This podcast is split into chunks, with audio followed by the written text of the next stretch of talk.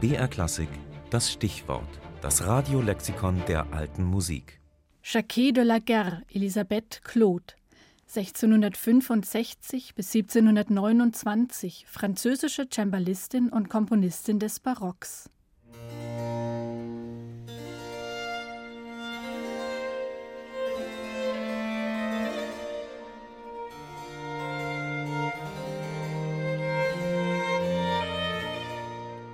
Schon der mächtige König hat euren Genius erkannt. Mehr als einmal habt ihr ihn erfolgreich entzückt mit den zärtlichsten Akkorden, die aus euren Harmonien entstehen.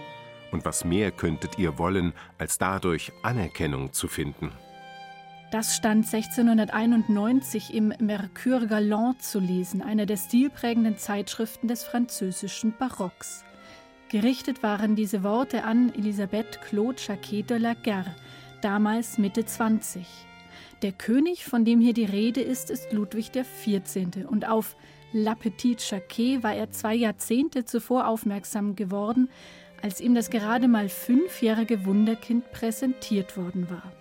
Elisabeth Claude spielte Cembalo, sie sang dazu und bezauberte Ludwig XIV., der sie künftig förderte und unterstützte auf ihrem Weg zu einer der bedeutendsten Komponistinnen und Interpretinnen ihrer Zeit.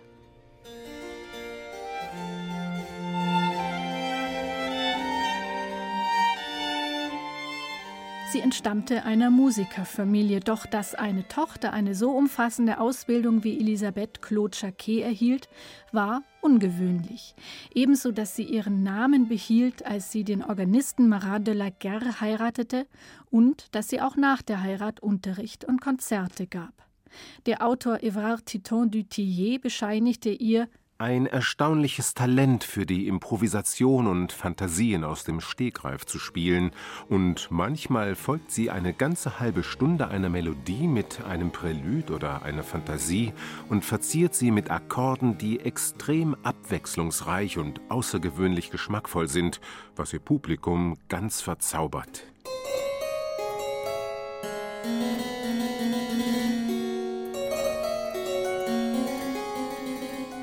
Neben Suiten für Cembalo und Sonaten für kleinere Kammermusikbesetzungen, die durch Expressivität und Ideenreichtum überzeugen, hat Jacquet de la Guerre auch, vermutlich als erste Französin überhaupt, eine Oper geschrieben.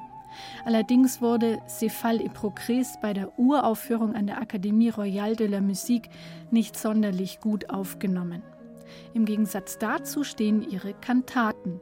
In denen erzählt sie von Samson, von Esther, von Jakob und Rachel oder auch von Odysseus, der im Sturm Schiffbruch erleidet, danach aber von Minerva gerettet wird.